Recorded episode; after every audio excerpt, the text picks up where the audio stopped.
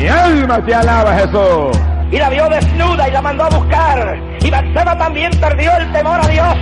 Porque Batseba era tan sinvergüenza y tan inmoral como lo era él. La música del diablo atrae los demonios. Cuando se pierde el respeto a Dios, la muchacha se va para el hotel y se acuesta con el novio en el carro y en la calle. Es época de entretenimientos carnales. Esta no es época de televisión mundana, no pierde el tiempo en esa basura. Se puso de acuerdo con la, con la mujer adúltera y le dijo, vamos a ver si este se va y se acuesta contigo. Mira dónde llega la gente cuando no tiene temor a Dios. Estás en el mundo, pero no eres este mundo, Pedrito. ¿No te Alabado sea Dios, Amalia Sájaba. Un día mi mamá andaba por una calle de una de esas ciudades de Estados Unidos, cerca de Nueva York, y iba un líder religioso con la otra. Y la madre mía lo miró y dijo, esa no es la que es, esa es otra. Gracias por bajar el podcast a teorizar. En Ateorizar discutimos temas de escepticismo, agnosticismo y ateísmo todas las semanas. Nos puedes conseguir en ateorizar.com. También nos puedes conseguir en Twitter en arroba ateorizar. O nos puedes conseguir en nuestro grupo de Facebook buscando ateorizar. También nos puedes enviar emails a ateorizar.gmail.com con tus quejas, sugerencias e insultos diversos. Y ahora sin más, los dejamos con el podcast de esta semana.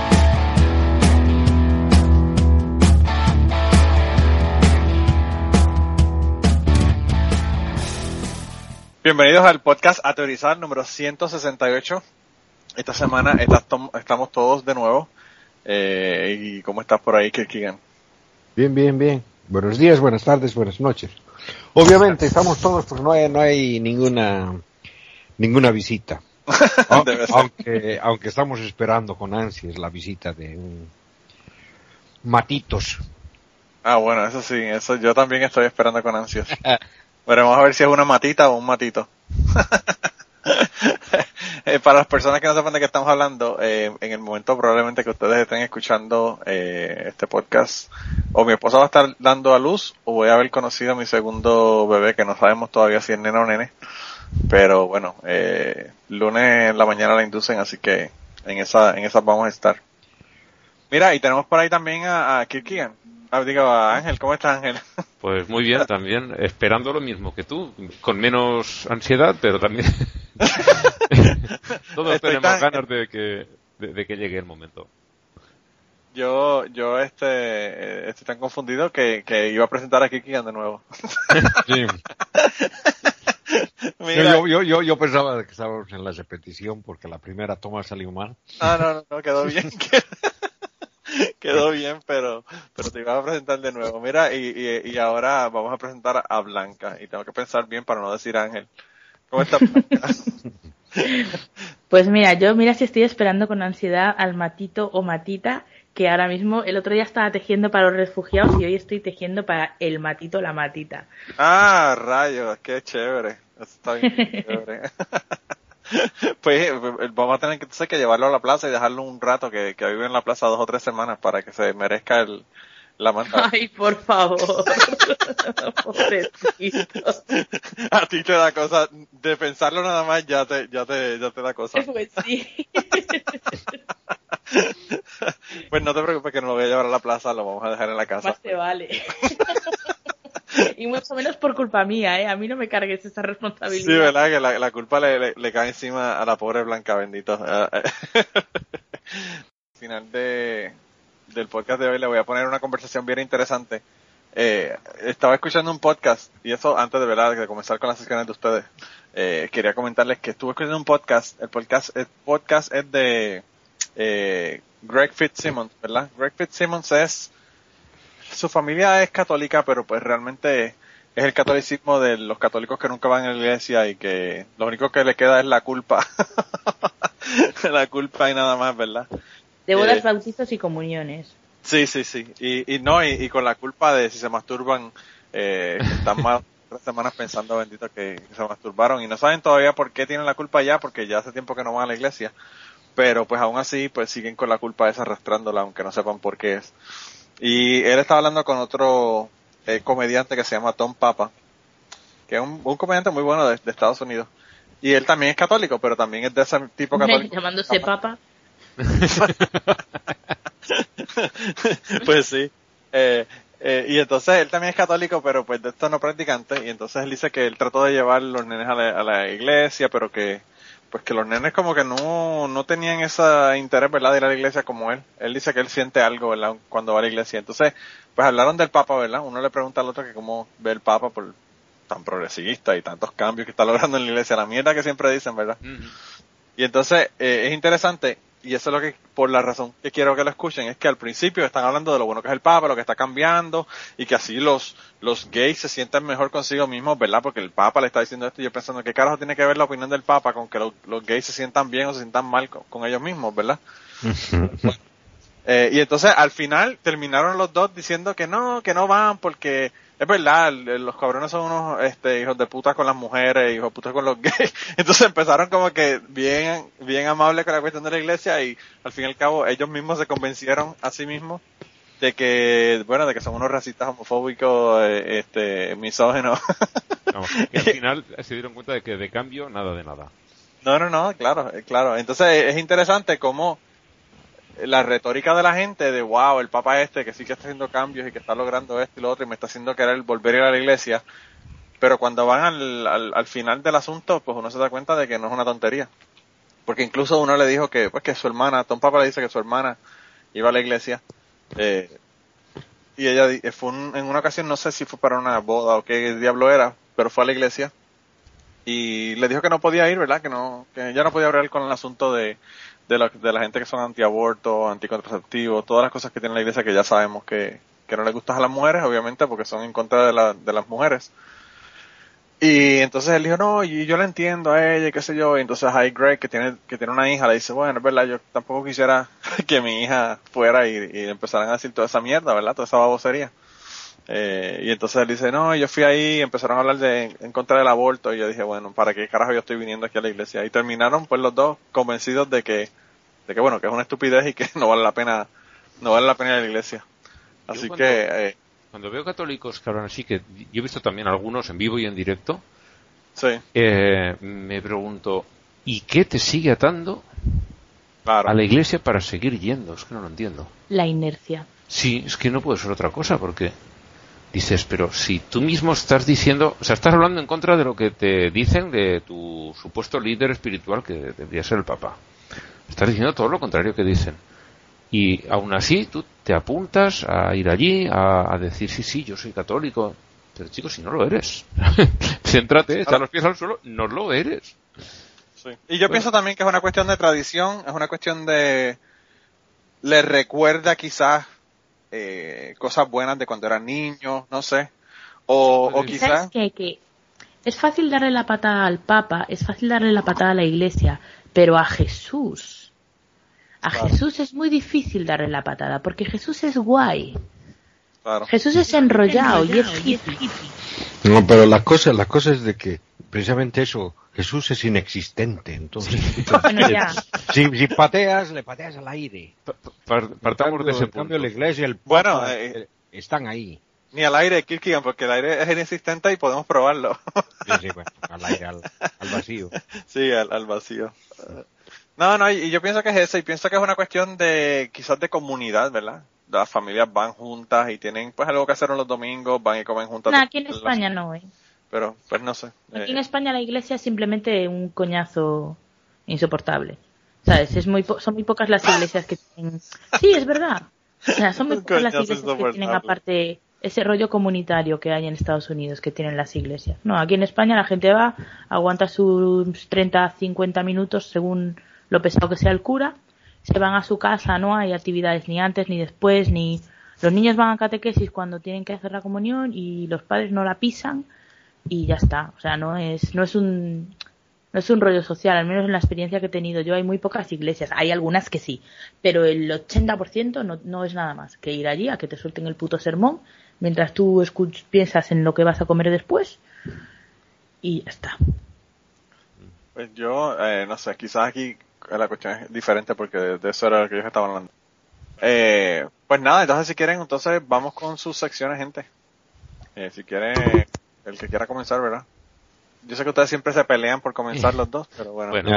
voy a empezar yo hoy. Ah, bueno. Vamos para allá. Bueno, hoy es día 25 de octubre, cuando estamos grabando, y se celebra el, no sé si es la muerte o el nacimiento, supongo que será la muerte de San Frutos, que es un santo que nació en Segovia en el año 642. ¿Y que ha dado frutos? Dio frutos, dio, bastante frutos. eh, vivió en el siglo VII, por tanto, murió en el 700 y poquito. Eh, era el hijo mayor de un matrimonio muy rico que se dice que era descendiente de patricios romanos, de los que vinieron a, romanizar la península ibérica. Tras la muerte de sus padres, él y sus dos hermanos, Valentín y Engracia, este Valentín no sé si era el San Valentín del 14 de octubre, pero ese nombre tenía. Eh, ambos terminaron siendo también santos, eh, decidieron donar todo el dinero de sus padres a los pobres, que como dijo Vallejo, por cierto, vi un par de vídeos suyos y de verdad vale la pena escucharlo porque es un hombre sin pelos en la lengua, suelta verdaderos puñetazos, es, me encantó. Lo recomendó Kierkegaard eh, hace un par de programas, creo que era, y me ha gustado muchísimo lo que dice. Bueno, pues como dijo Vallejo, ellos no habían ganado ese dinero con su trabajo. Y después de donarlo todo, se fueron a una ermita eh, a vivir, los tres juntitos. En el, uno de los libros que utilizo para buscar los santos, el Santoral de Luis Carandel, que es un periodista español que ya murió, lo presentan de una forma de verdad que da mucha ternurita. Eh, leo el, primer párrafo.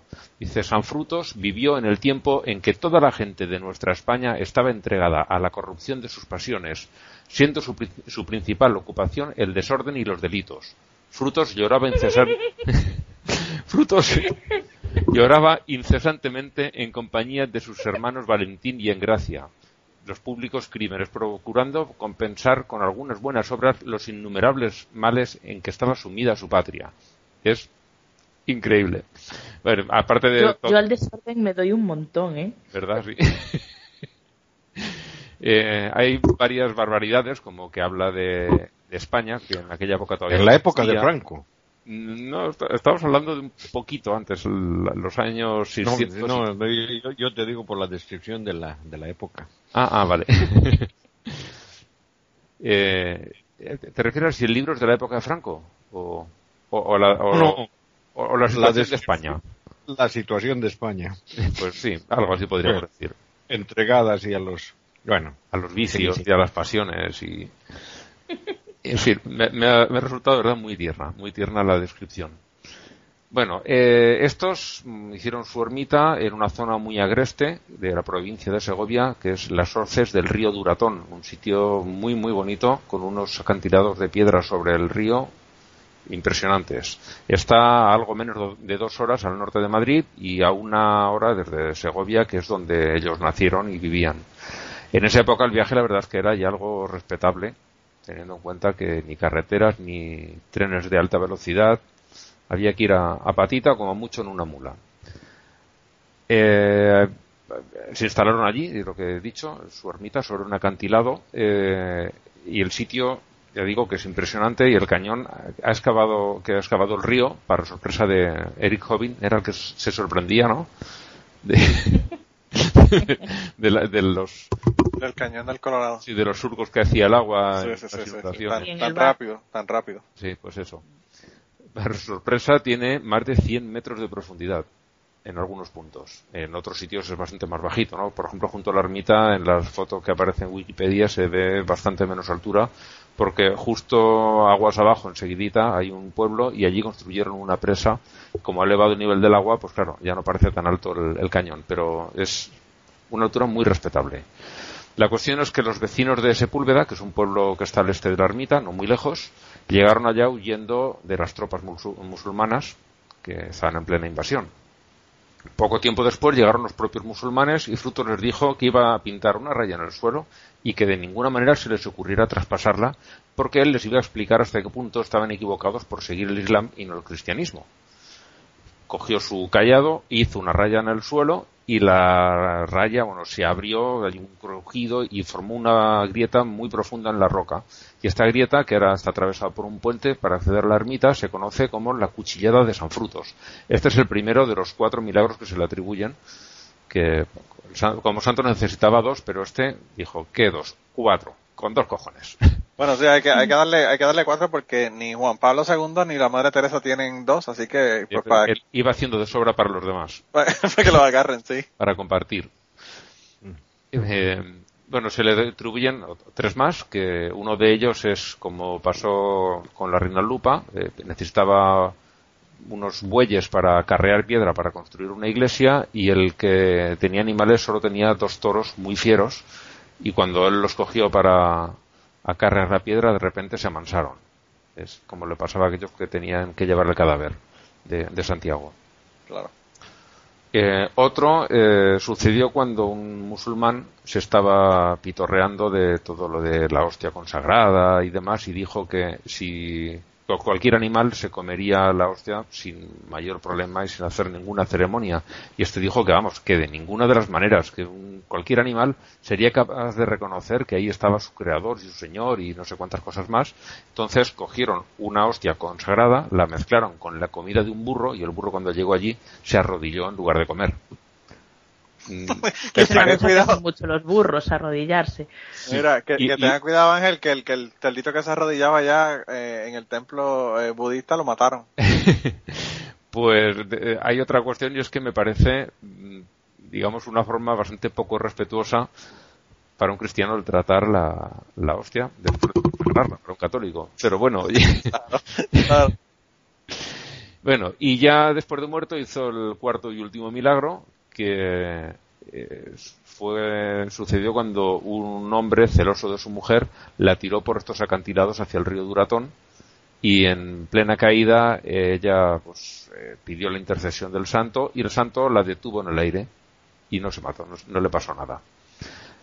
Hizo mucho por esta mujer, pero sin embargo por sus hermanos no pudo hacer nada porque una vez muerto él se fueron de allí, fueron predicando por la zona y los pillaron los musulmanes y los decapitaron que.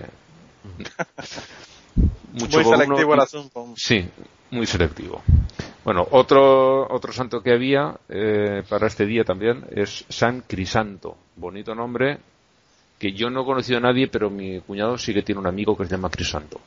Era hijo de un, de un patricio de Alejandría, que está en el norte de Egipto, en la costa del Mediterráneo.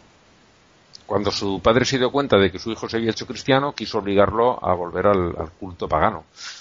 Y como no pudo, porque el chaval se negaba, eh, lo encerró en una celda, pero nada, y por esa se dejó convencer de volver. Así que empezó a enviarle mujeres, a ver cada cual que le enviaba más tentadora y más deseable que la anterior, hasta que le envió a Daría, que era una virgen vestal, que imagino que es que quería dejar el estado de virginidad, porque si no, no sé qué fue allí.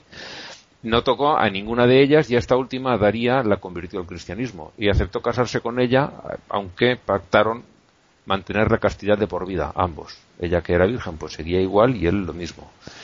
Qué aburrimiento. Pues sí, no se sabe por qué. El padre, una vez que decidió casarse con ella, lo liberó. El pacto, imagino que sería secreto, pero aún así mm. eso no implicaba dejar el cristianismo. No sé cómo. esa, esa, esa costumbre de, casarse y mantenerse castos toda la vida hmm. es una, una, cosa que aparece mucho en el primero y el segundo siglo. Sí, los, los eh, bueno, hay varias sectas.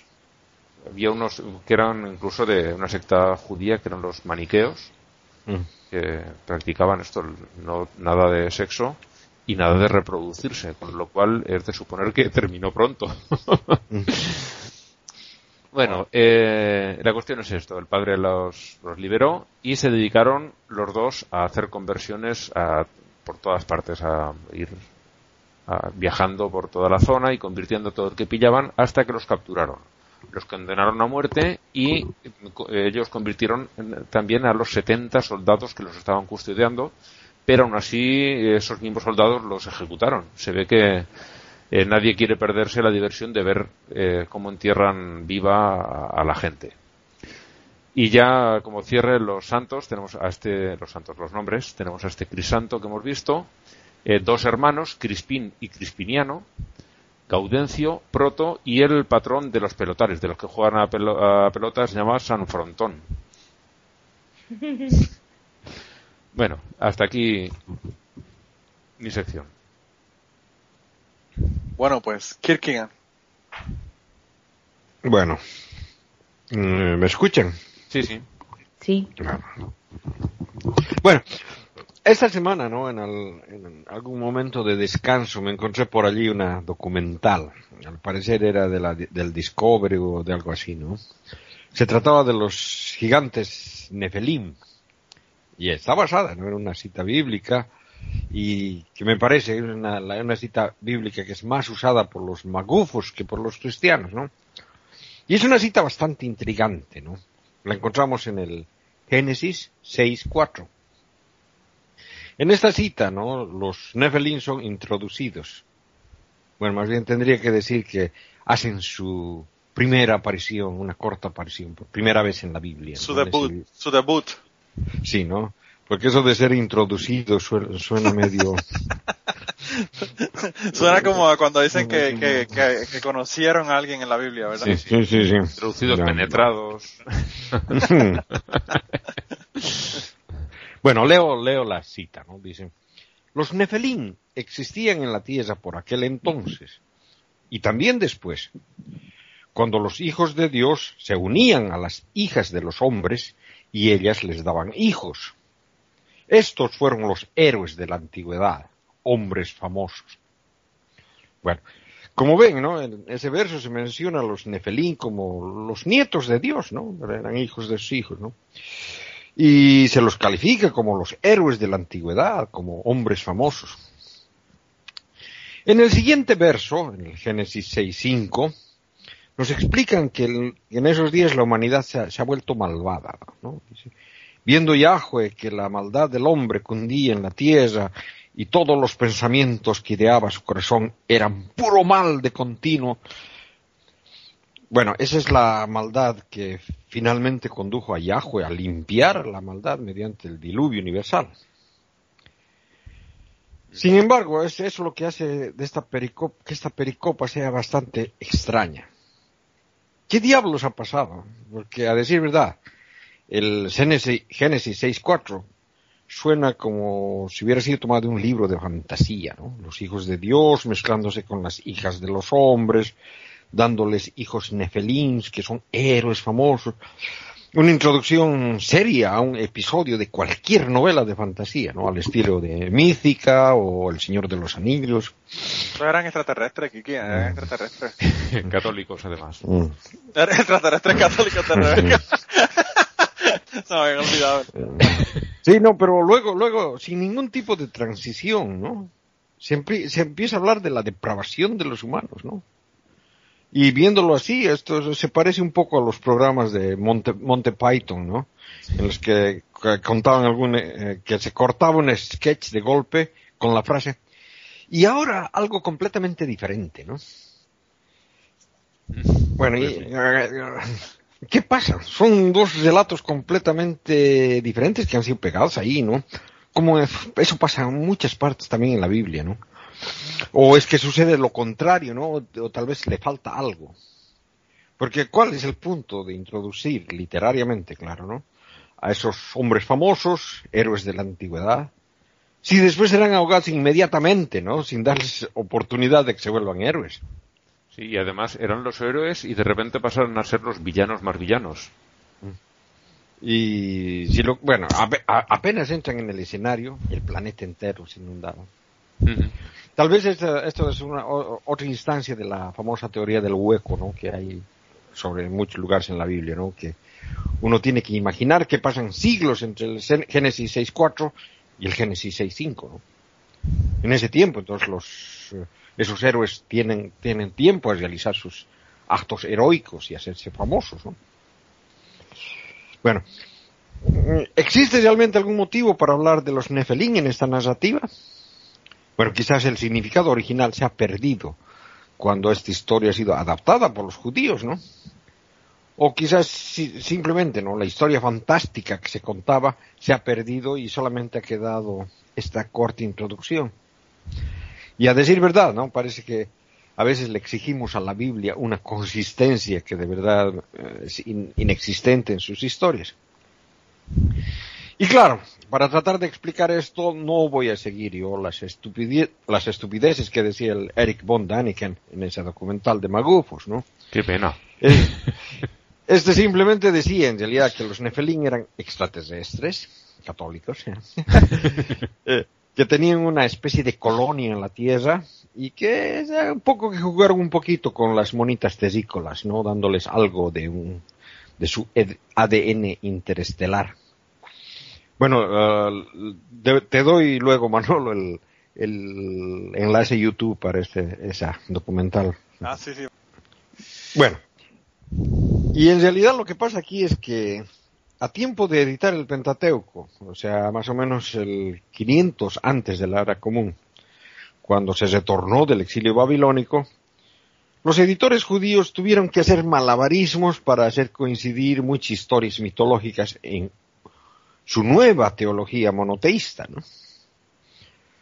Bueno, y la idea de que los hijos de Dios habían tenido hijos con mujeres humanas era una manera de explicar la existencia de personas altas en relación a los pequeños judíos. Bueno, en esa época la mayoría de las personas del mundo eran pequeñas, no basta mirar con la ropa que existen en museos para tener una idea, ¿no? Pero claro, habían excepciones y para explicar esas excepciones se decía que esas personas altas o gigantes eran en realidad semidioses, ¿no? es decir, hijos de algún dios con una mujer. Y de eso se habla bastante en muchas partes de la Biblia, ¿no? Por ejemplo, vemos en Números 13, 31 al 33, ¿no? Es cuando Moisés envía unos espías a explorar la tierra de Canaán, ¿no? Y cuando ellos regresan les deportan. Pero los hombres que habían ido con él dijeron, no podemos subir contra ese pueblo porque es más fuerte que nosotros. Y empezaron a hablar mal a los israelitas del país que habían explorado, diciendo, el país que hemos recogido y explorado es un país que devora a sus propios habitantes. Toda la gente que hemos visto allí es gente alta. Hemos visto también gigantes, hijos de Anak, de la raza de los gigantes, nosotros nos teníamos entre ellos como saltamontes y eso mismo les parecíamos a ellos. Bueno, en sí no, es solamente un mal informe deliberadamente exagerado parar a los habitantes de Canaán con los Nefelín, ¿no? Sino que incluso los Anakim, que son los Anaquitas, los Refeitas, los Emitas, todos estos son eh, sinónimos, es decir, son usados para describir gente que, de personas que tenían gran talla. Y en la Biblia lo, las traducen directamente al español como gigantes. Entonces también tendríamos que contar, por ejemplo, a Goliat, ¿no? el gigante que es asesinado por David. ¿no? Se decía que estos eran muy altos, ¿no? y si, si, si vemos las medidas que dan, son casi dos metros de altura. O sea que en realidad son altos para la época. Hoy día, digamos, todos los, los jugadores de básquet serían automáticamente nefelins. Mira, ¿qué, y, serían considerados dioses, porque si tú le preguntas a alguna gente de Michael Jordan o de algunos de los jugadores de la NBA, te dicen que son sus dioses, así que también se consideran dioses ahora.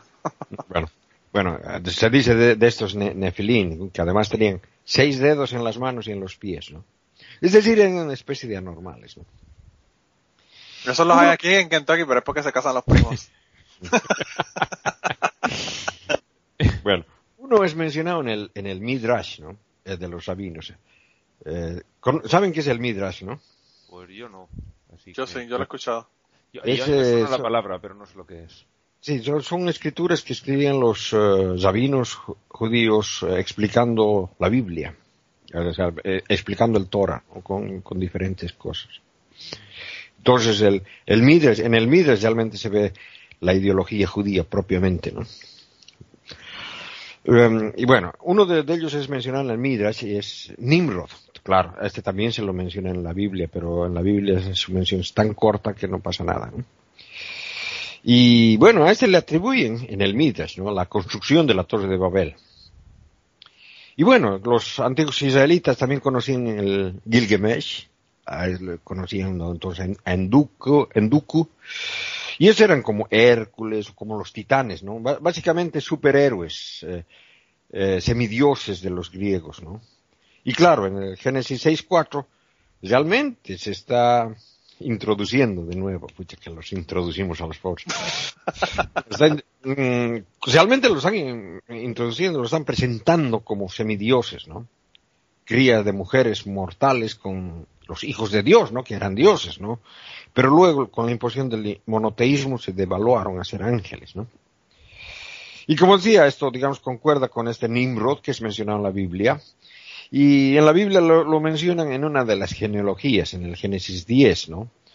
Y digamos, la forma en que lo, menciona es bien corta y no, no dice nada, ¿no? Dice, Cruz engendró a Nimrod, que fue el primero que se hizo prepotente en la tierra. Fue un bravo cazador delante de Yahweh, por lo cual se suele decir, bravo cazador delante de Yahweh, como Nimrod. Bueno, Nimrod. Bueno, menciono a este Nimrod por dos causas. Una, porque estaba leyendo barbaridades escritas por creacionistas, ¿no? Y ahí he aprendido de que no todos los dinosaurios se han muerto en el diluvio, sino que algunos han sobrevivido, ¿no? Pero estos han sido exterminados por Nimrod, el bravo cazador. Bueno, cabe mencionar que por el lado más serio se sabe de que este personaje mitológico judío, conocido como Nimrod, es equivalente al titán Orión. En realidad lo, identifican en el, en el, cielo con la constelación de Orión también, ¿no? Que era el gran cazador de la mitología griega, ¿no? Y en la enciclopedia judía hay un, que hay en la red, hay un artículo sobre este Nimrod y también dejé el enlace a Manolo, ¿no? Para que lo coloque en el podcast. Sí, sí, yo lo tengo ya. Y bueno, por algo que quizás no es tan común hoy en día, pero que era bastante común en mis años mozos, por los setentas, ¿no? Y es que en inglés se usaba ese, ese término, Nimrod, como sinónimo de tonto. No sé si alguna vez lo ha escuchado así, Manolo. Todavía, aquí él lo usa en Estados Unidos. Ah. Todavía se usa. Yo conozco un, álbum de un grupo de punk rock, de Green Day, que es, título es eso, Nimrod. No sé, en, las connotaciones que tendrá dentro del disco. Sí, aquí, aquí Nimrod se usa para eso. Todavía. Para decir tonto. Sí, sí, para decir tonto. Bueno, eso, eso de, de eso se, se, se, originó por una caricatura de Bugs Bunny, ¿no? En el cual el, infaltable Elmer, el cazador, ¿no? Trata de cazar al Bugs Bunny, ¿no? Y el Bugs Bunny cuando lo ve le, dice, Poor old little Nimrod. ¿Mm? No parece que el Bugs Bunny esperaba, ¿no? Que su audiencia tenga conocimiento bíblico para saber que este Nimrod era el gran cazador, ¿no? Y vean que lo decía en tono sarcástico, ¿no? Pero en realidad su audiencia no, no, entendía de eso y, bueno, empezó a usar Nimrod como un sinónimo de tonto, ¿no? Pues es lo que es el, el Elmer, ¿no? En realidad. Pero bueno, volviendo al tema original, ¿no? El asunto es de que estos, los Nefelins, deberían haber muerto en el diluvio. Y en realidad lo mismo pasa con muchas historias, ¿no? Por ejemplo, los, hijos de la Amej, son presentados como héroes culturales porque han inventado el pastoreo y la música. ¿no? Y este Lamech es descendiente de Caín. Es además el inventor de la poligamia, ¿no? Es el primer polígamo en la Biblia. Hay otro Lamech, que es el padre de Noé, pero eso es de, la otra línea de los descendientes de Set. ¿no? Bueno, de todas formas, si estos han inventado la música y el pastoreo, pero luego se han ahogado en el diluvio, no deberían esperar que otra gente posterior al diluvio reinvente la música y el pastoreo en lugar de darles crédito a los anteriores. Y así, en sí, no hay, como es muchas conexiones, o más bien diría desconexiones en las historias del Génesis, que nos parece indicar, ¿no? Que en algunas, algunas historias del Génesis no suponen que haya habido diluvio. Y porque se tratan de historias dispares, ¿no? Que han sido recolectadas y, colocadas ahí, ¿no? Y sabemos, por ejemplo, hay dos historias del diluvio, ¿no? La del P y la de J, ¿no? Pero muchas de las historias de J no concuerdan ni siquiera con la versión J del diluvio. Porque hay que recordar, ¿no? J era un recolector de cuentos, no era un novelista, no estaba escribiendo sus, cuentos él mismo, sino estaba coleccionando.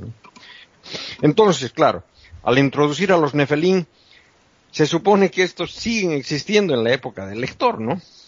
O al menos en la época de las hazañas épicas, luego del diluvio. Si es que, si es que está suponiendo que hubo un diluvio, ¿no? O sea que este, es un error que proviene más bien del característico trabajo de semiendo con, el que han construido el Génesis, ¿no?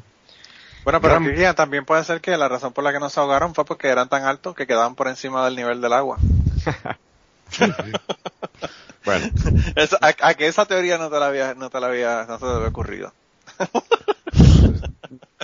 dos metros no es tan alto. Bueno, y, claro, gran parte de la mitología judía trata precisamente de los Nefelín, ¿no? Porque, pero ¿por qué han colocado esta introducción al principio de la historia del diluvio? bueno, y es lo que parece que se quería un motivo para explicar las causas del diluvio. Los teólogos judíos, a diferencia de los cristianos e islámicos, no piensan que el pecado se haya iniciado en el jardín del Edén, ¿no? Esa en realidad es una idea cristiana, ¿no? Y bueno, hubieron algunos judíos que después llegaron a pensar eso también, ¿no? Pero en general lo que pensaban antes, ¿no? Era que el pecado es casi una corrupción genética introducida por los hijos de Dios, ¿no?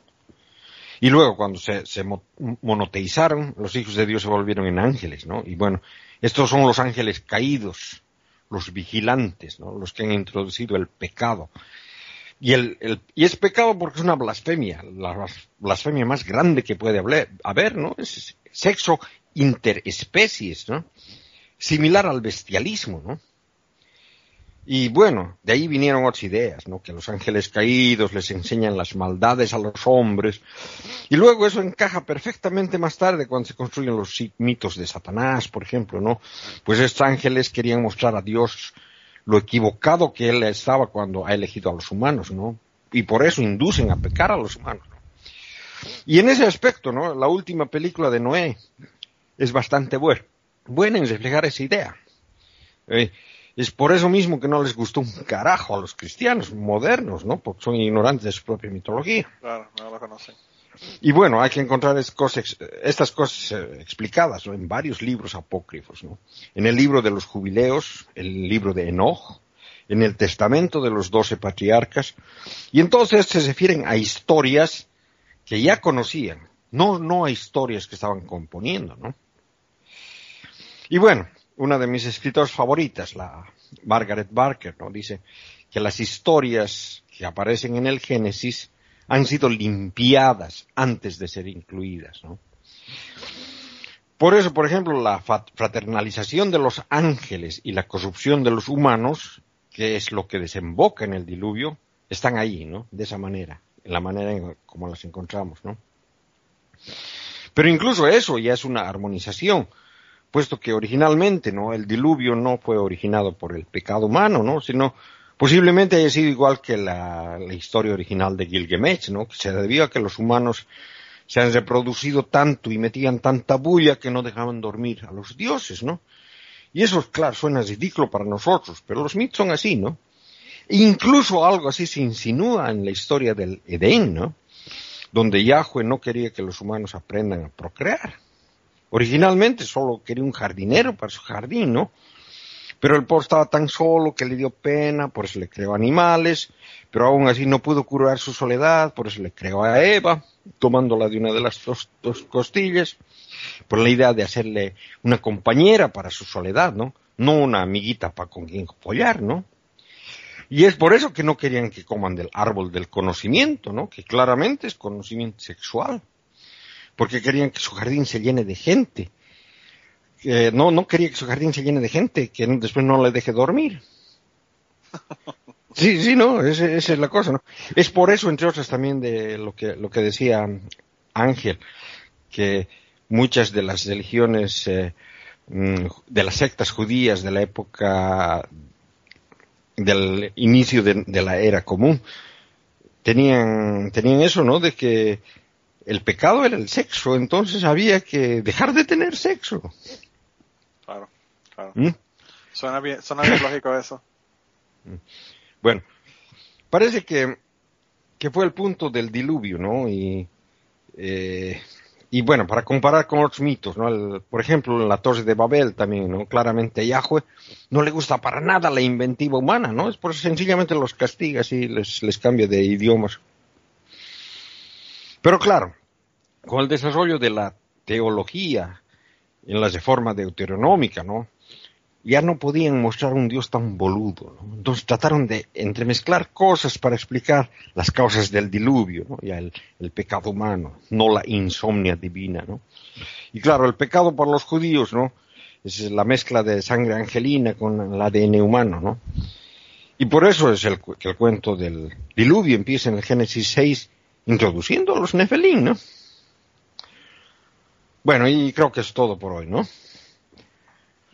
Bueno, pues muchas gracias. Ya sabemos por qué la gente cree que, que los jugadores de la NBA son semidioses. Es una cuestión bíblica desde el origen. Mira, eh, antes de yo ir a los morones, yo quería que Blanca me diera su opinión. Salió una noticia esta semana y bueno, la gente de, de ateístas de Puerto Rico la pusieron en su grupo. Este era un grupo eh, para, los, para los miembros ¿verdad? De, ateístas de Puerto Rico. Y lo pusieron allá y fue la noticia de del pastor que, bueno, que la hija se iba a, a casar y le entregó el, un documento, ¿verdad? Como un certificado de su virginidad, de que era virgen. Eh, y yo pensé que Blanca definitivamente iba a tener una opinión sobre esto, así que pensé que quería escuchar su opinión. Eh, y me imagino que la gente de ateístas de Puerto Rico también quiere escuchar tu opinión porque eh, yo le dije que íbamos a comentarlo en, el, en el podcast de esta semana. No creo que difiera mucho de la opinión de cualquier persona con un poco de sentido común. a mí me parece eh, más que nada, o sea, lo que más más me parece es espeluznante. Lo que más de todo me parece es espeluznante porque eh, no sé, mm, cualquier asociación de mi padre con mi sexualidad o de un padre con la sexualidad de su hija me resulta como... Creepy. A mí me resulta creepy, totalmente creepy. creepy, pero que te cagas. Da mucha Pero bueno, luego no es más que, que una representación más de lo que es la mujer para ciertas personas, que es una propiedad que pasa del padre al marido y punto. Y que una vez que, que está dañada la mercancía, pues pierde valor. Como me dijo a mí mi padre una vez cuando estaba en el instituto Blanca, recuerda que nadie compra un coche de segunda mano pudiendo comprar uno nuevo. Wow. Esto me lo dijo de verdad, ¿eh? Sí, sí, sí. Eh, una, noche, que una noche que nos quedamos en las fiestas del pueblo de mis padres, un pueblo diminuto, ya lo he hecho alguna vez, son ahora en invierno quedan allí 30 40 personas. En verano hay bastante más gente, pero bueno, sigue siendo un pueblo pequeñito. Eh, pues nos quedamos ah, despiertos toda la noche, pues una prima mía de Barcelona, mi hermana mayor, un año mayor que yo, y yo nos quedamos toda la noche por ahí. Y, mi abuelo, cuando vio que no habíamos ido a dormir, a mí no me dijo nada, porque al, fin y, al cabo soy un chico. Pero a mi hermana y a mi prima les echó una bronca de, para ser él, que era una persona extremadamente tranquila, fue una bronca muy grande y una de las cosas que les recriminó es que eran como el tarro de la buena miel que todos van a untar. y esa frase se me ha quedado a mí grabada porque dije... Y lo, interesante, Ángel, es que él, no sabe si estaba untando o no untando qué, qué, lo, era lo que hacían. Sí, sí, sí, no, pero... porque él, asumía, ¿verdad? Sí, él ya lo daba por sentado que eso estaba pasando. Porque la esposa de César no solo tiene que ser una señora, sino parecerlo. Parecerlo. Y entonces eh, dice, si tú haces esto ya nadie te va a tomar en serio porque, como dice, como lo dijo a Blanca, ya es mercancía mm. usada. Eh, yo si una hija mía me viniera con un certificado de esos, la llevaría a que la viesen a ver qué es lo que le pasa. Porque no me parecería... Un psicólogo, sí. Sí, sí, sí. A mí eso no me mm. parecería nada normal, vamos, ni medio normal. No, es que, mira, haciendo aquí un pequeño, un pequeño, o sea, está relacionado, pero en realidad no tanto. Cuando nuestro actual rey eh, anunció que estaba saliendo con nuestra actual reina, que por aquel entonces era presentadora del telediario, del informativo de la primera cadena de televisión española, eh, y que tenía, creo recordar ella, 30 años o 32, una cosa así. Eh, había un periodista, sí, es periodista, eh, que está especializado en temas estos de realeza y tal, ¿no? Que le pareció fatal, o sea, no le gustó nada a esta chica porque era una mujer divorciada. Y entonces él decía que eh, era evidente que no era virgen porque había estado casada. Y yo decía, vamos a ver, vamos a ver. El príncipe tiene 40 años. Entonces, si se busca una de su edad y es virgen, yo no la quiero. Sí, es que da más repelús. No es bien. O sea, una tía que pasa de los 30 años y es virgen, bien no es. No. Algo raro tiene. Entonces, ¿qué prefieres? ¿Que se vaya con una de 18, el tío con 40 años, que puede ser su padre casi? O sea, wow, sí, sí, sí. ¿Cuál, de, ¿Cuál, de, las dos es peor realmente? Sí, claro. Eh, wow. Wow. Eh, no, entonces el asunto es que la, si se había follado o no había follado él, eso ya, eso ya no le importa a nadie, ¿verdad? No, no, no. Es irrelevante por Es, ese ya se toma, se da por sentado también. O sea, Claro.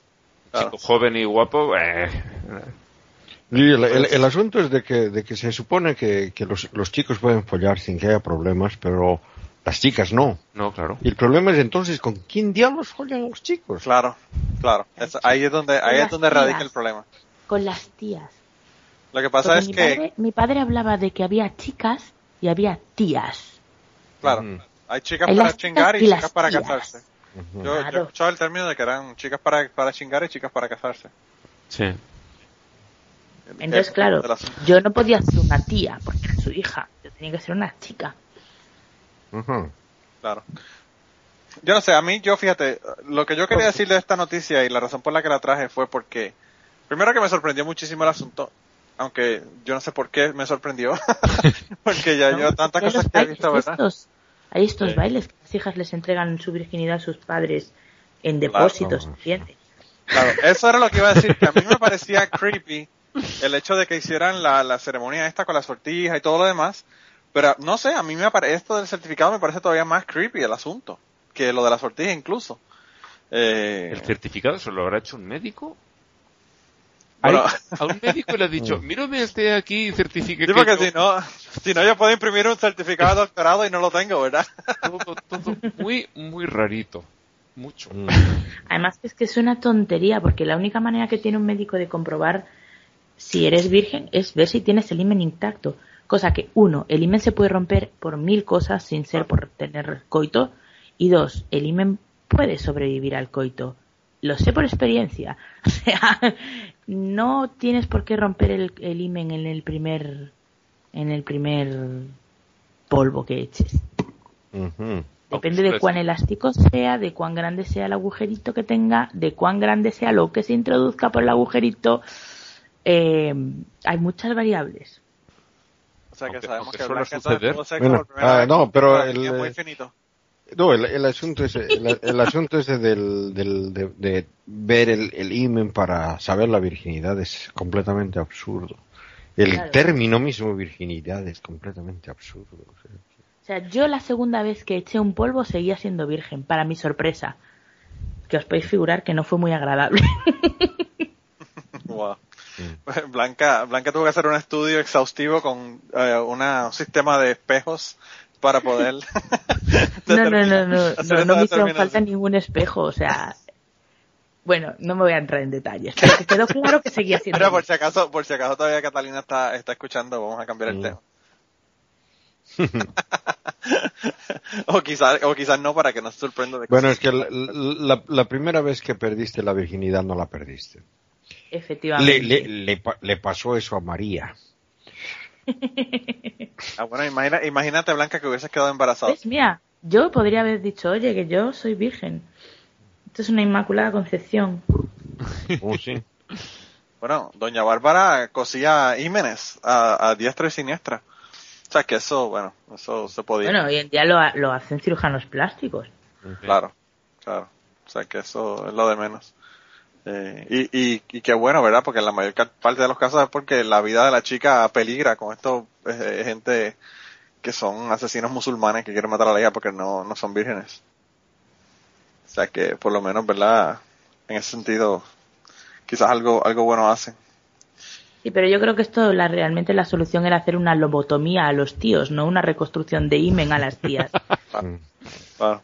Eh, lo que pasa es que eso es más complicado porque imagínate, ya Ben Carson se está tirando para el para candidato presidencial.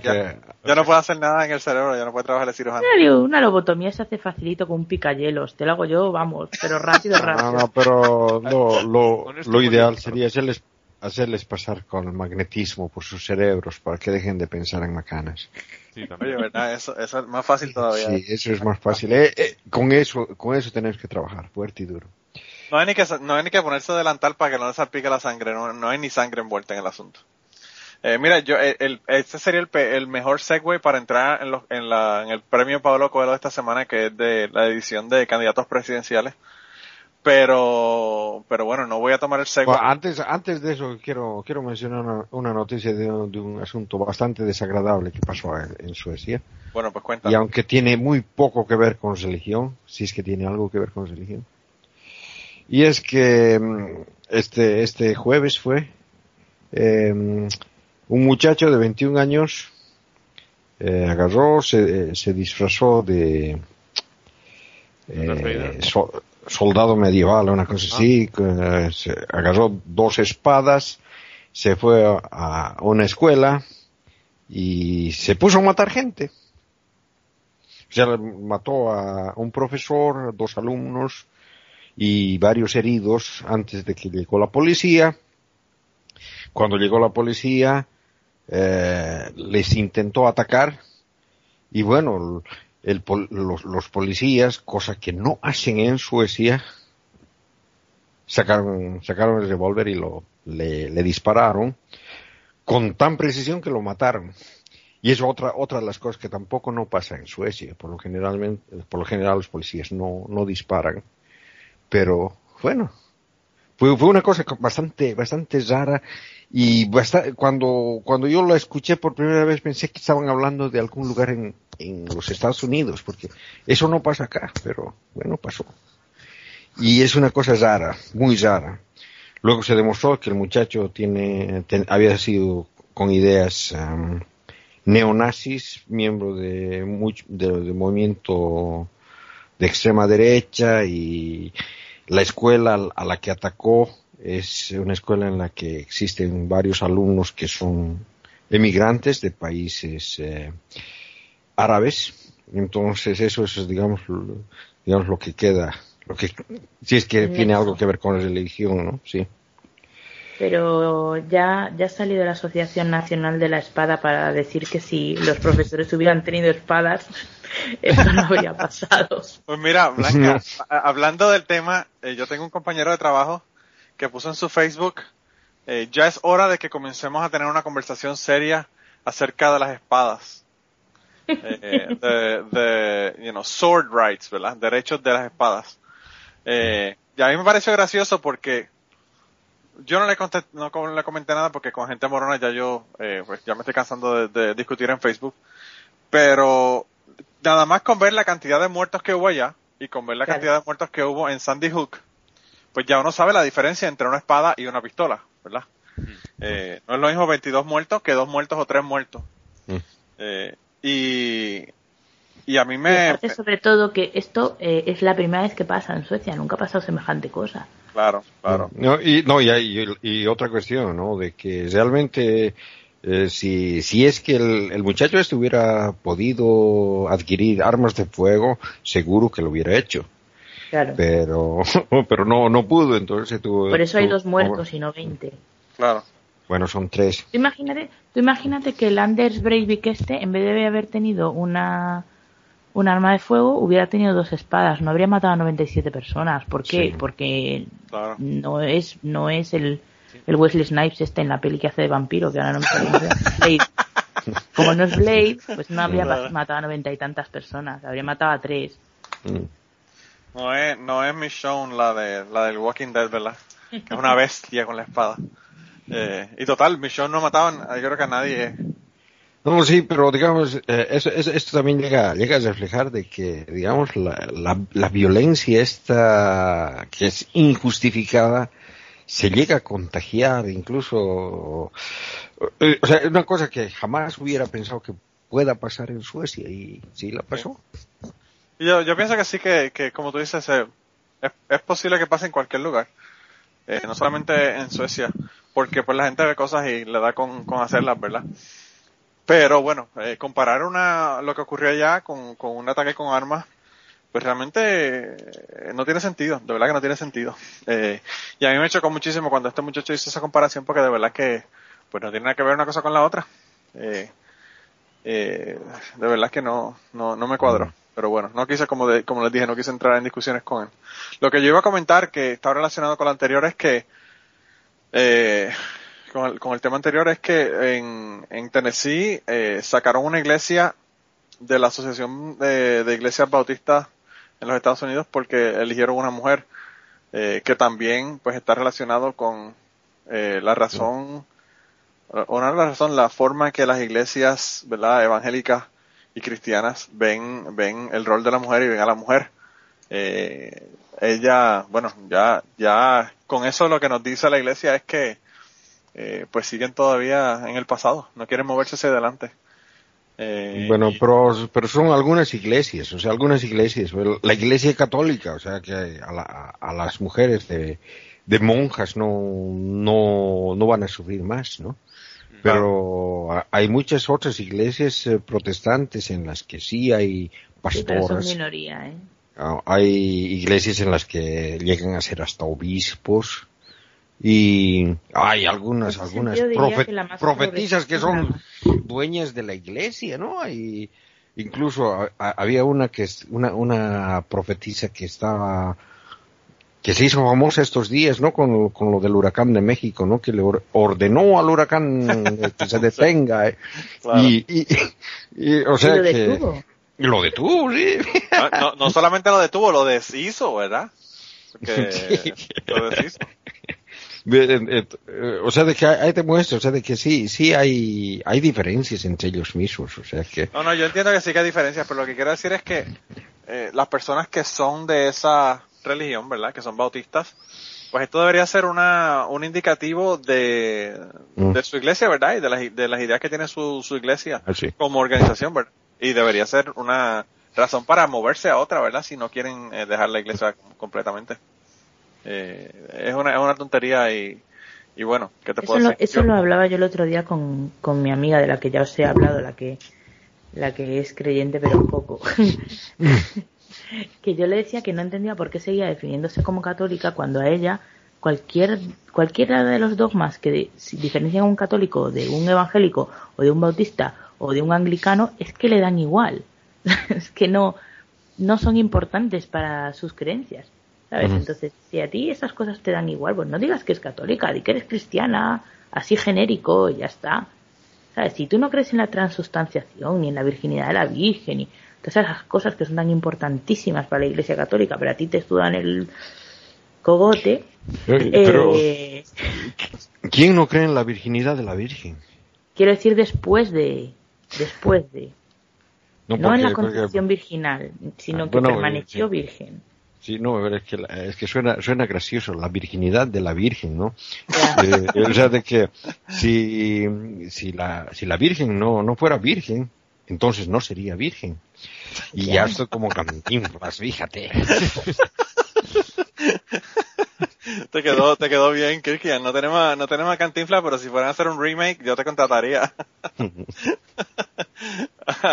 Mira, eh, pues no, no, yo no sé. Yo pienso que, que a mí quizás me gustan más las iglesias que son atrasadas, ¿verdad? Porque las que no se mueven hacia adelante hacen que la gente se salga de la iglesia totalmente.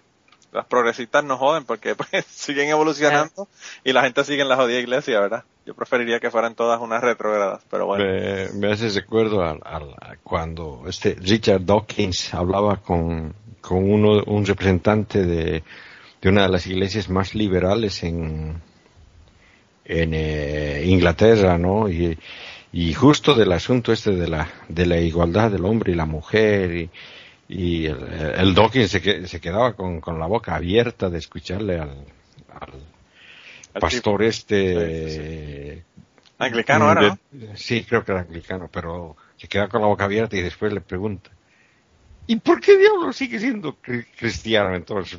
¿Por, qué? Pues eso, así mismo, así mismo. Sí, eh, ¿no? No, uno, uno no, no lo entiende. Pero yo preferiría, fíjate, yo, eh, cuando yo estaba en la, en la universidad, había un proyecto de, que querían hacer en Puerto Rico para tomar agua de un río, ¿verdad? En el centro norte de la isla para mover esa agua y ponerla eh, para disponibilidad, ¿verdad? De, de la gente que vivía en, el área de San Juan porque no había agua. Pero el problema es que las tuberías en San Juan tenían un, de un 41 a un 45% de salideros eh, agua que se perdía, ¿verdad? En las tuberías por pérdida o porque se las robaban. Entonces, si tú arreglabas esa, eso, ese problema, no tienes que traer agua de ningún lugar, ¿verdad? Pero ellos querían hacer un proyecto porque obviamente el proyecto tú puedes decir al final cuando ya vas a ser reelecto que hiciste ese proyecto. No, solo eh, eso, y entonces es que eh, construir eso eh, lo digo porque de eso en España tenemos mucha experiencia. la construcción de, de eso te da para mm, dárselo a una empresa de algún donante de tu partido. Claro, y para robar dinero. Claro.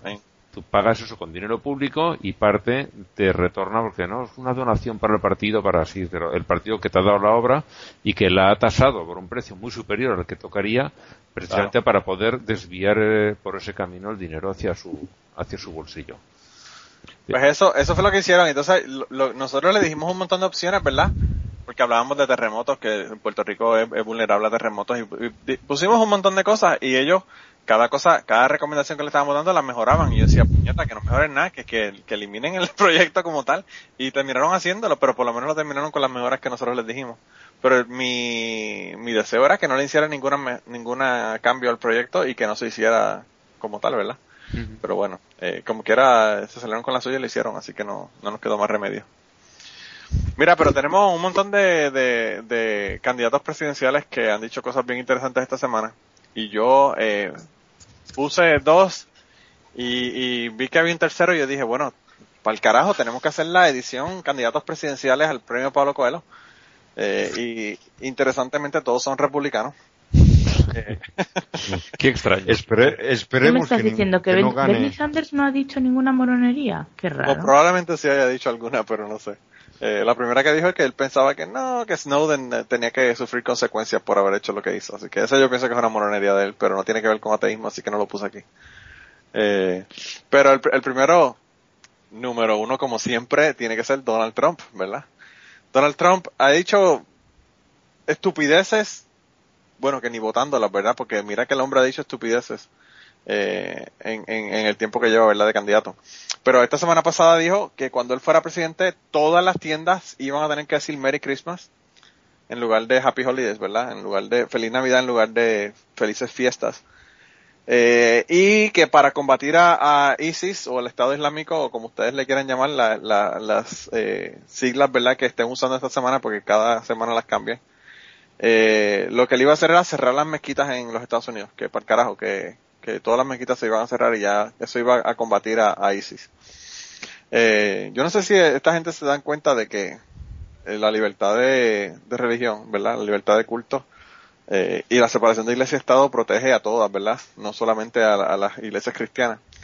Pero bueno, parece que él parece que no se ha enterado de eso y, y esas fueron las dos estupideces que dije esta semana. Además, además parece creer que, que todas las eh, todas las iglesias son lo mismo. O sea, por, por ejemplo, mm, si es que amenazarías a los eh, a, a, los cristianos, digamos, en cesar la, la, iglesia de, de, Lourdes, te aseguro que a la mayoría les resbala porque los únicos que van ahí son los católicos. Claro.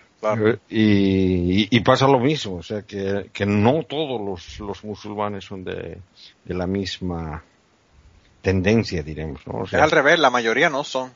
Sí. estás culpando a una, a una mayoría por una minoría. Eh, no sé, pero, aparte de que qué carajo va a combatir el ISIS. ¿Qué carajo va a combatir el ISIS que cierre, que cierre mezquitas en los Estados Unidos de todos modos? Si eso fuese una solución, las mezquitas que tienen que cerrar son en el Medio Oriente, no aquí, porque las de aquí no han hecho un carajo. Oh, sí, se usan usan bastante las, las, las mezquitas para conseguir gente. Es el, el medio en lo que, en, que usan para reclutar gente. Claro, pero, es una idiotez porque en todo caso cerrar mezquitas solamente sirve para que se cabreen más. O sea que para el que no, el que pueda estar, bueno, pues hostil, digamos, hacia Occidente, pero que no, no aprueba la violencia, al sentirse atacado, la va a probar más. Mm. Claro, y no, y no solamente eso, sino que al fin y al cabo, eh, él cierra la mezquita y como si el tú no estar en una mezquita y si ese que tú no fueses a hacer nada. Mm. O sea, si tú eres una persona ah. que eres violenta y quieres, y quiere ser del Estado Islámico por medios violentos, a ti no te hace falta ninguna mezquita para hacer nada. Oh, sí, no, pero además de que eso no pasa, porque como tú dices, o sea, tendría que cambiar la constitución. La constitución. Y, obviamente no, no va a poder hacer eso tan fácilmente, o sea. Yo no sé si gana tiene una él, él, él, es, él, es, él es Donald Trump, no es Evo Morales, para él no es tan fácil. Ay, Evo Morales. bueno, pues ese es el primer candidato de esta semana. El segundo es Ben Carson. Eh, no están en orden de, estupidez, ¿verdad? Porque bueno, eso lo decidirán ustedes, no yo. Pero el segundo es Ben Carson y dice que bueno, que la razón por la que ocurrió el holocausto, hablando de armas, ¿verdad? Es porque los judíos no tenían armas. Si hubiesen tenido más armas, quizás no lo hubiesen podido meter en los, en los, en los campamentos, ¿verdad? Eh, los nazis. No, pero ese, ese tipo está retrasado en noticias.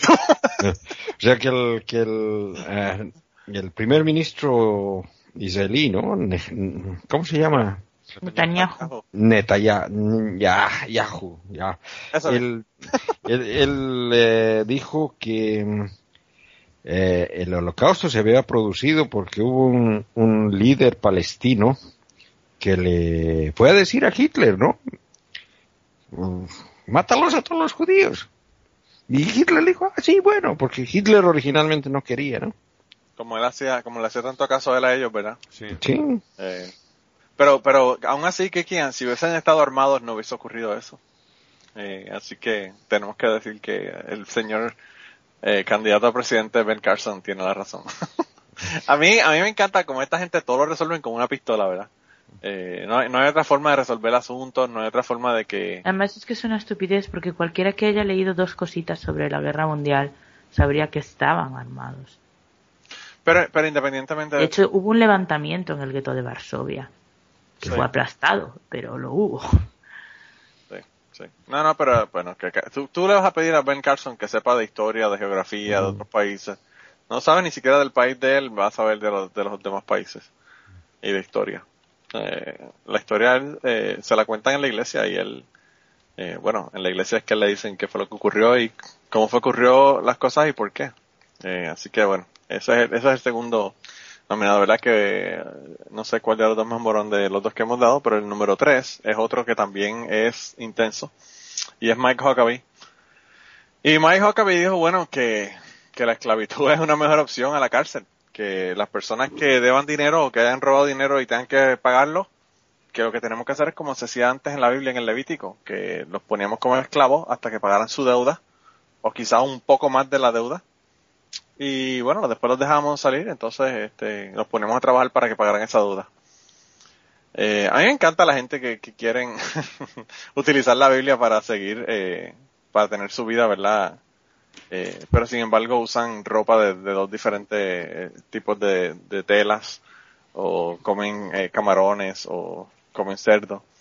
las leyes las quieren utilizar pero solamente las que les convienen a ellos. Yo quizá al final le ponga lo que lo que él dijo, ¿verdad? Hay un, hay un pedacito ahí de, de lo que él estaba comentando. Fue en un, en un programa de radio aparentemente que él dijo esto. y, y bueno, lo que dijo fue eso la que dijo que, que era mejor que así, que quisiéramos que la gente fueran esclavos para, para la deuda, eh, para que pagaran su deuda. Y esto a la gente le gusta hasta que les toca a ellos.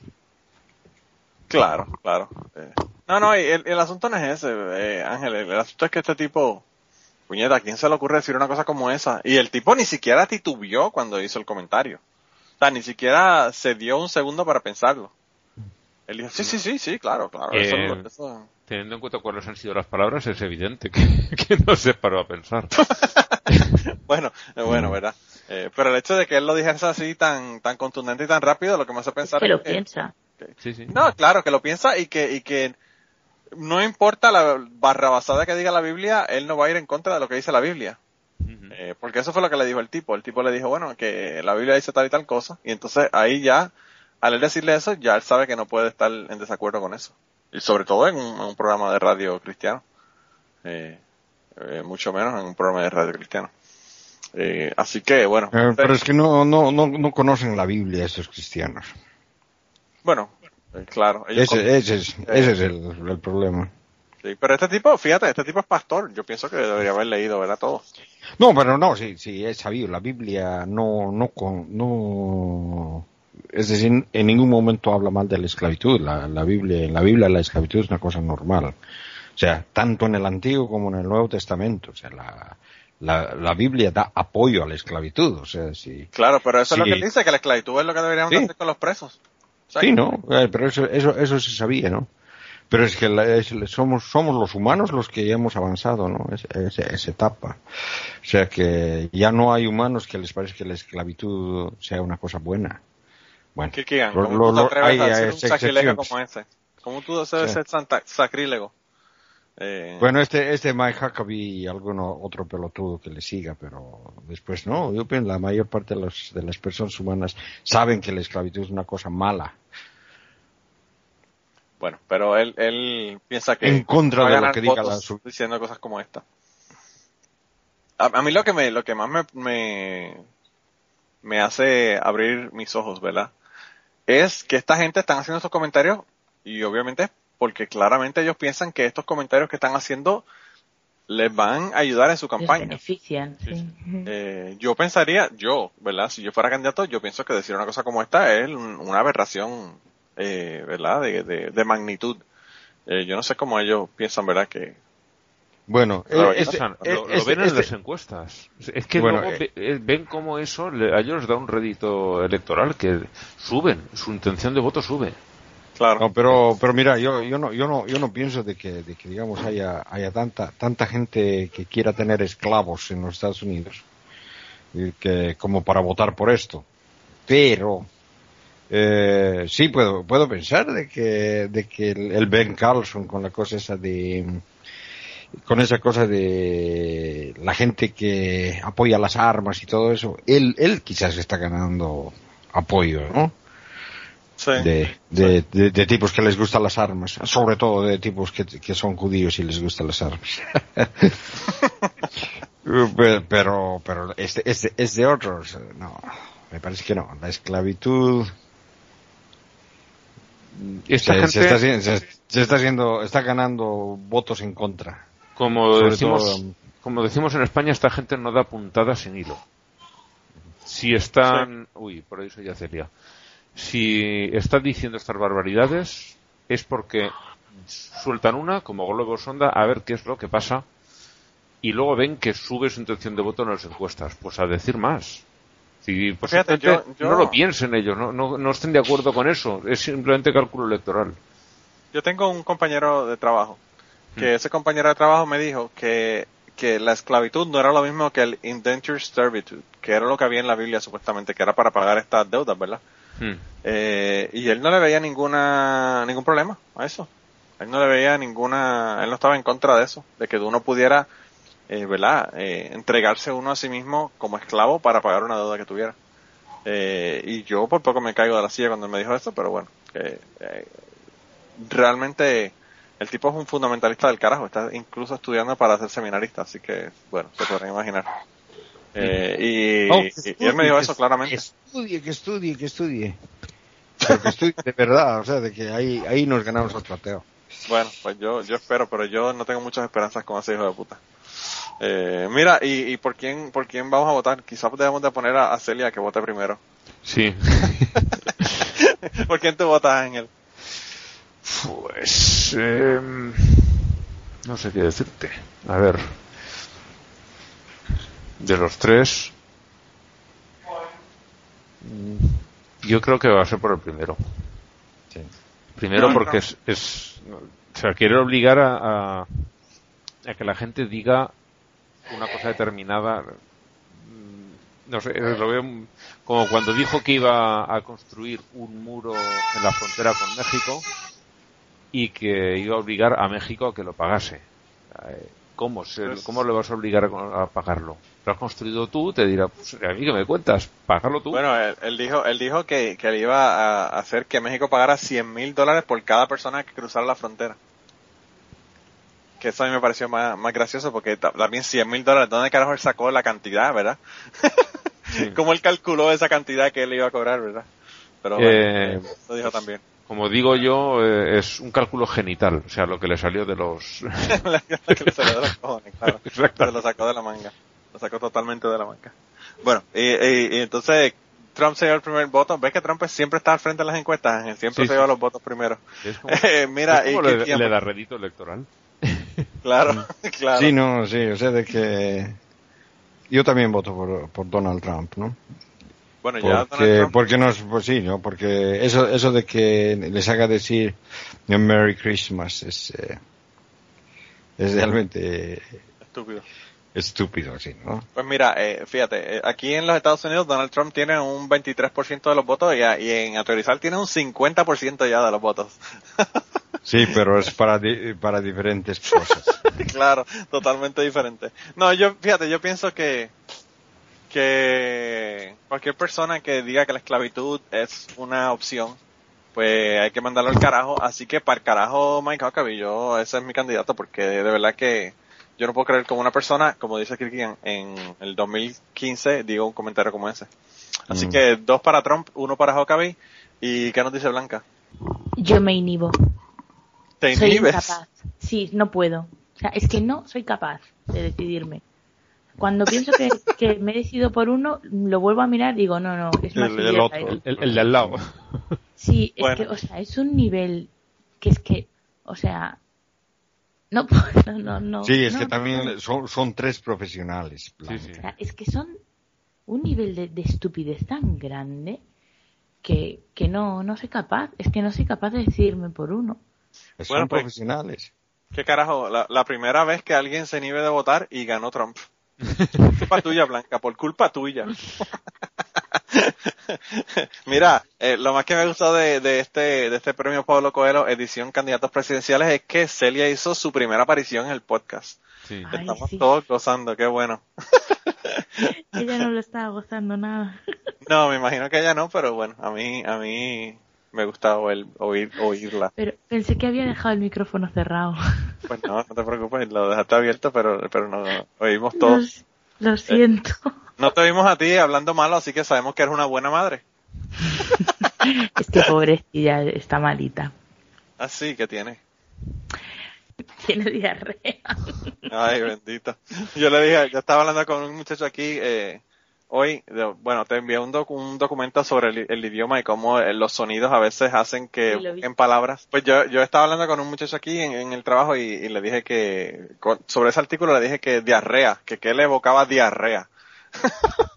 y él me dijo que no sabía. Le dije, no te suena así como, como diarrea. Eh, y me dijo, oye, sí, ¿verdad? Con el, por el sonido nada más ya uno sabe de, lo que están hablando. Y le dije, pues para que tú veas. El, que el sonido sí realmente influencia en lo, en lo que significan las palabras.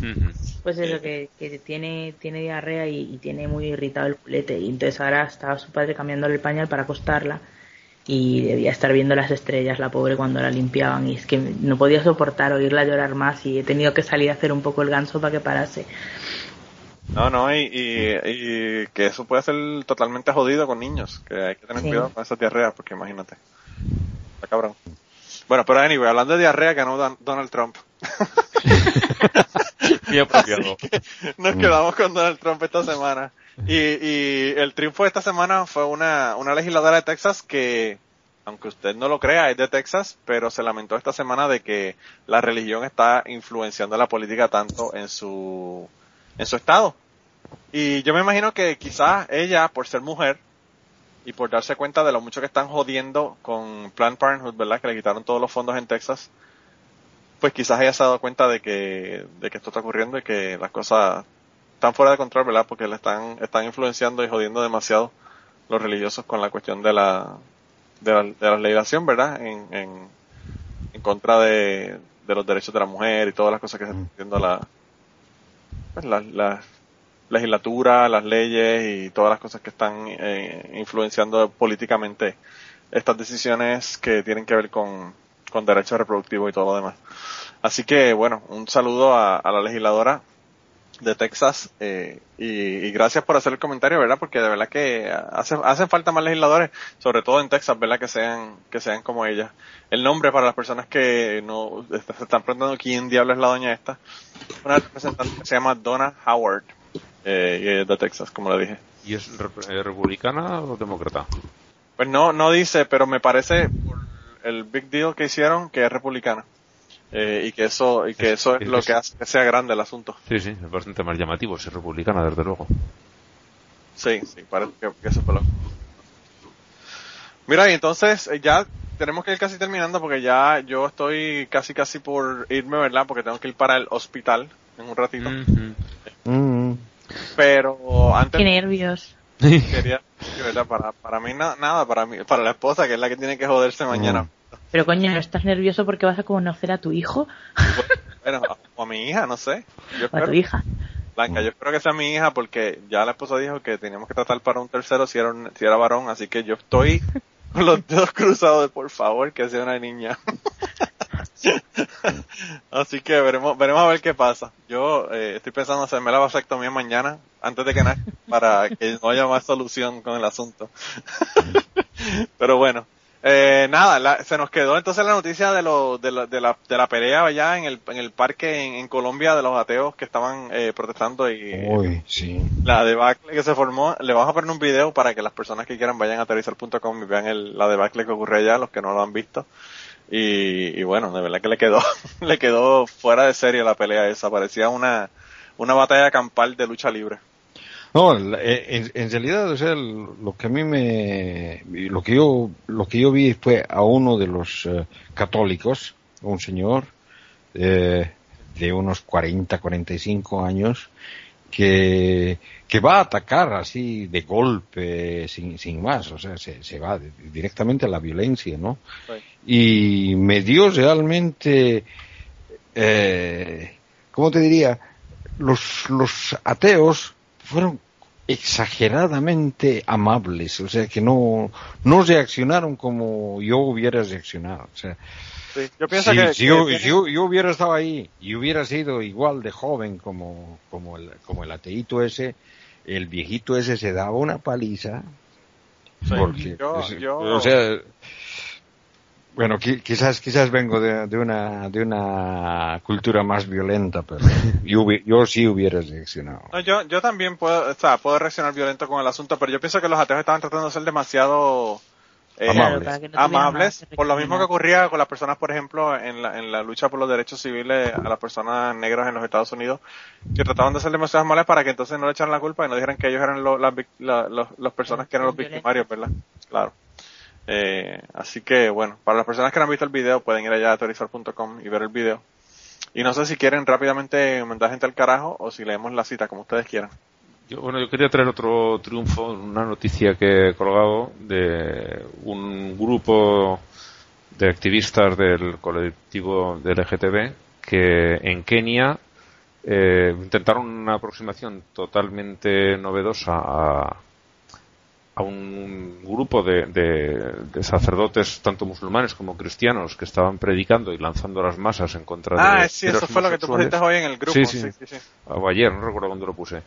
Y, y han conseguido eh, que lo vean desde otro punto de vista y algunos dicen, bueno, yo sigo sin poder aceptarlo, pero no voy a pedir a nadie que los ataque porque veo que son personas como todos los demás y, y aunque estén cometiendo desde mi punto de vista un pecado, eh, no, no, realmente no son mala gente, no son malos y sí tienen un sentido de la moral.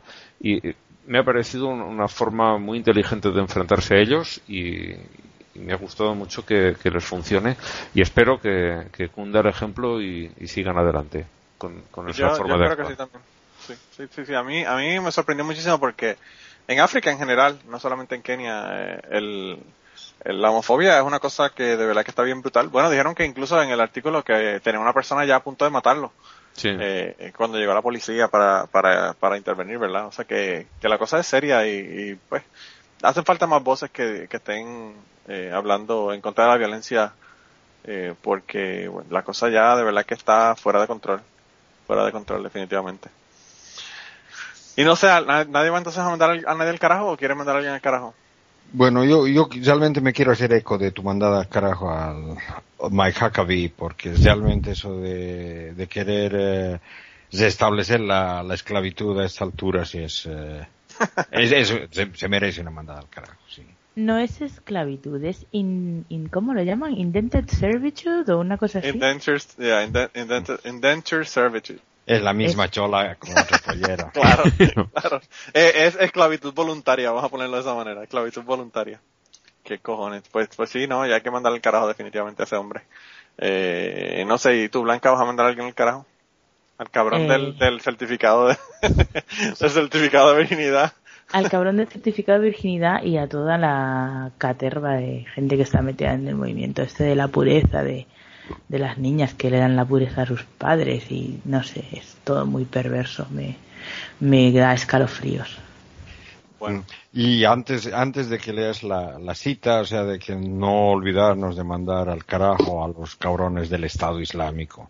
Ah, bueno, eso ya lo vamos a sacar porque cuando quiten las mezquitas ya no va a haber ese problema. Entonces ya, ya nos queda muy poco, muy, muy pocas mandadas al carajo. cuando Donald Trump caiga de presidente, vamos a estar eh, queridos y no vamos a tener ese problema.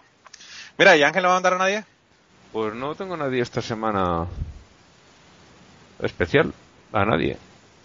Curioso. Ah, bueno. Yo, eh, de, los que has, de los que has puesto aquí, mm, no sé, yo eh, veo uno, uno que es más o menos de risa, el, que amenaza con la ira de Dios si no le votan y...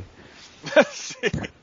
Esa caía más para Morona, ¿verdad? Pero no la quise poner porque era de candidatos presidenciales. Eh, si quieren, vayan allá a, a, y pueden ver a la gente que, vamos a mandar al carajo. Yo quiero mandar al carajo a Bristol Painting porque están diciendo el embuste de que, de que ahora las niñas tienen que compartir eh, las eh, duchas en las escuelas con los niños. Porque está en contra de lo del permitirle a, a, transgénero que vayan al, al baño del sexo que se sientan, ¿verdad? No del sexo físico o biológico. Eh, así que por estar metiendo embustes y jodiendo, tenemos que definitivamente mandarle al carajo esta semana. Mm. a lo mejor si, permitiesen que se diesen más, más fondos a las escuelas públicas, no tendrían que verse en eso. Aparte de que sea mentira, ¿no? Pero... Sí, no, no tendrían que tener un baño, podrían tener un baño separado para... Exactamente. Claro, claro, bueno. No, pero es, eh, tienen razón, porque es, es una estrategia buenísima para ver culos de niñas te sometes a ti mismo a una situación de mm, marginación. de bullying, de, claro, de todo eso. para... pero valió la pena, vi un culo. hay, que estar, hay que estar bien dedicado a ese, a ese proceso para uno sufrir todo ese, ese sufrimiento para El resto del año me ha todos los días, pero vi un culo. bueno, ya eh, Mike Huckabee fue uno de los que dijo que si él que si él hubiese estado en esta época, definitivamente él era uno de los que el baño hablando de candidatos presidenciales morones. Eh, pero bueno, lo dejamos entonces esta semana con esto y si quieren vayan y vean el resto de las mandadas al carajo. Y la cita de, cierre eh, dice, siempre hacemos de Dios nuestro cómplice para poder legalizar nuestras propias inequidades. Eh, cada masacre exitosa es consagrada por un Tedeum. Y esto lo dijo Henry Frederick Amiel, que era un poeta y un filósofo suizo. Y como les dije, les voy a poner al final la conversación esta de los católicos que a, a media conversación cambiaron de parecer sobre el Papa. Eh, y les voy a poner una canción, eh, no sé si les ponga las del taxi o cuál les voy a poner. Tenía otra que estaba también. Por favor, la del taxi, Manolo, te lo suplico. Bueno, pues voy a poner la del taxi y entonces la de los 14.400 de Ángel que nos dicho, entonces la para la semana que viene. Y y la claro que si la semana que viene no hay eh, podcast es porque estoy eh, debajo de una pila de, de, pañales. Eh, pero esperemos que así. Yo creo que voy a poder grabar, pero pues uno nunca sabe lo que pueda ocurrir. Sin garantías. sin garantías, ¿verdad? Pero nada, sí, eh, ojalá, ojalá y nos podamos ver la semana que viene. Bueno, que vaya todo muy bien. Un abrazo para Ashley. Sí. Ojalá. Eso. Como se dice aquí, que sea una hora cortita. Bueno, pues yo espero, yo espero que sí. Espero que sí. Espero que no pueda ni leerme el primer capítulo del libro que voy a llevar para allá. y nos vemos entonces la semana que viene. Bye. Hasta la próxima. Well, what's weird is that I feel I still feel ashamed when I masturbate, Uh-huh. even though like I'm entitled to masturbate, and I don't do it chronically. Yeah. You know, if I masturbate twice a week, it's a big week. Yeah. You know, and so I am so Catholic though that I still feel like that's a weakness, and I feel ashamed like for the rest of the day. Well, you should. How did um how did you feel about the Pope rolling into town? I uh look. I grew up in a in a environment that made me feel this shame Yeah. and always made me feel like Catholic. they, you know, and I and I just think that what this guy is accomplishing in one lifetime Mm-hmm. is so. And people want to minimize it and go like, yeah, but he's still a guy that believes in magic and and you know and won't let gays marry and all that stuff. Yeah. It's like, yeah, but you got to understand, you know, that there is a big chunk of the world's population that follows whatever the Pope says. Billions. And this guy is taking at a giant fucking step to the left. Mm-hmm. And it is going to affect how people view themselves, how gay people see themselves, Yep. how we treat poor people. I think it's uh, I think he's going to go down as like one of the biggest world, you know, uh, instigators in, in history. No, he's doing he's doing a good job. Not flawless. Maureen Down had a good article about how a woman's place is still he's not Right. helping that out, and not you know they're still caught up in all of that. But but but being as a, a kid that was raised Catholic, when you saw him on CNN or you see the stuff or you read about it, do you have a little pang in you that's like I should go back to church, or is there does it have that effect? I, it really It- does. It does to me too, a little Yeah. bit. I definitely have a little bit of like I was the only one watching. I was watching it downstairs, and on my phone it was the, oh the New York Times app said uh, you know watch him live. So I just hit on my phone, which is such Seriously? an, such an amazing thing to Wow. live with. You just press it, and there he is speaking in uh, Wow. in Washington, and I was like, you know, just listening to it. and He's talking about poor people, and this is very nice.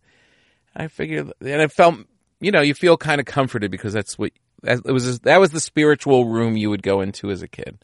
So I was like, this is kind of nice, and I went upstairs and turned it on CNN, just so the rest of the family could hear it, and not interested. Yeah. my wife was like, "All right, I get, I don't need to hear it," and my daughters were just like, "Who's this guy in the hat?"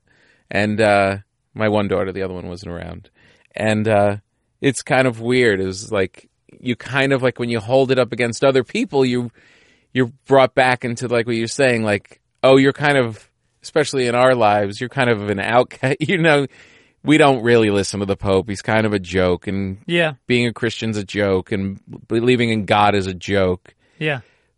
but there's a part of me that still is like, you know what? It kind of in a place where people say, "Well, I'm spiritual person. I can get at other places." I don't. Right. I don't pick it up anywhere else. So once in a while to check in, I don't know, makes me feel all right. Yeah, I sort of feel like, you know, I used to be with an agency in in Hollywood, California, Mhm. and I left because I just felt like they just felt fucked up the place. Uh huh. And then later they had a they got rid of an agent, they got a new agent, and all of a sudden they signed a couple people that I really liked, and I went back to the agency.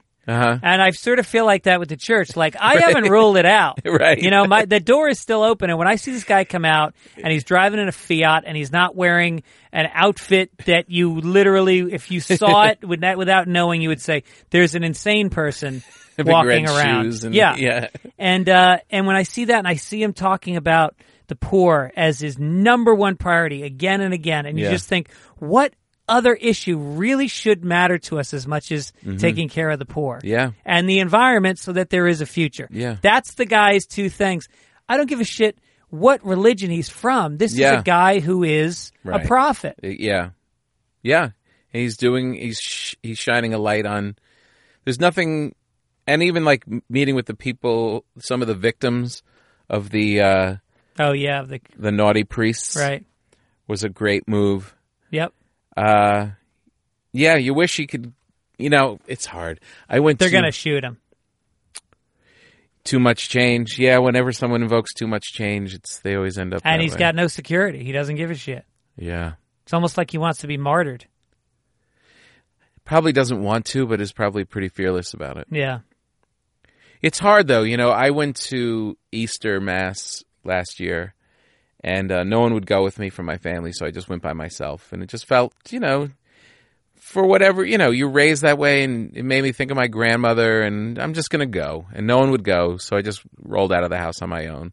And went to mass, and it was really nice, and it was see all these people, and they're only there for one reason, just to be nice and Yeah. kind of have this little carve out a little niceness.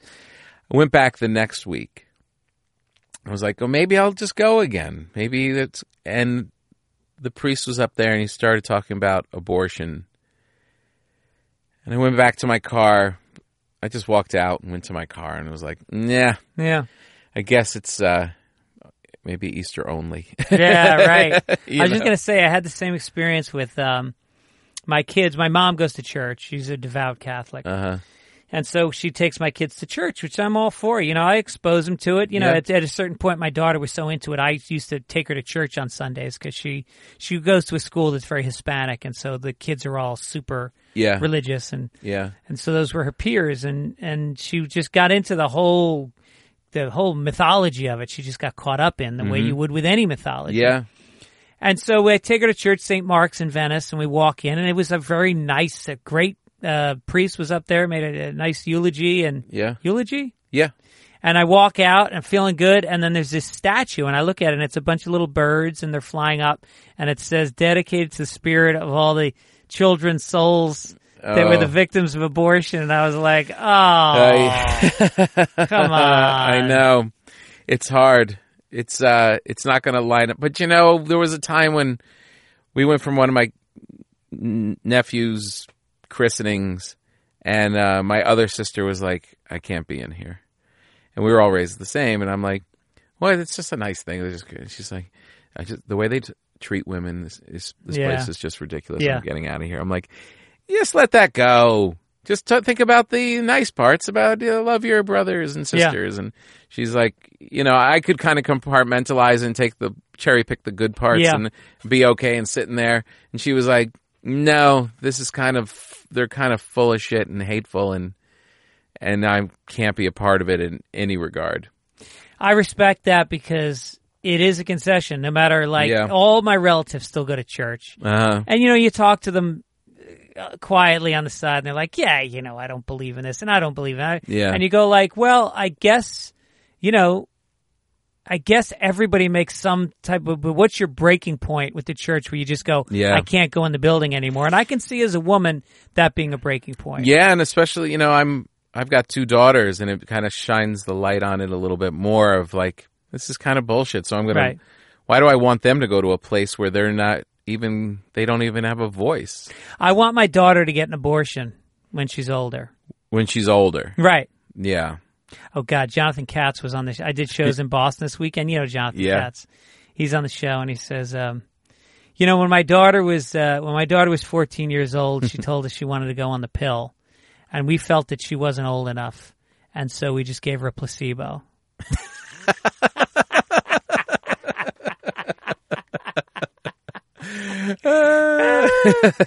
so great. it's really so great. many great jokes. And then his closing joke is um uh little polar bear comes out of school one day. True story. he comes home to his parents and he goes, "Mom, Dad, am I really a polar bear?" And they go, "Yeah, of course you're a polar bear." And I go do your homework. Comes home the next day. Mom, Dad, I got to ask you again. Are you sure I'm a polar bear? And they go, Yes, we told you yesterday you're a polar bear. this goes on every night for like a month. He's coming home and he's like, Wait a minute, are you positive that I am in fact a polar, that you two are polar bears and that uh, everybody in our family, our relatives going way back are all polar bears? And they go, Yes, you're a polar bear. Why do you keep asking us this? And he goes, Because I am fucking freezing.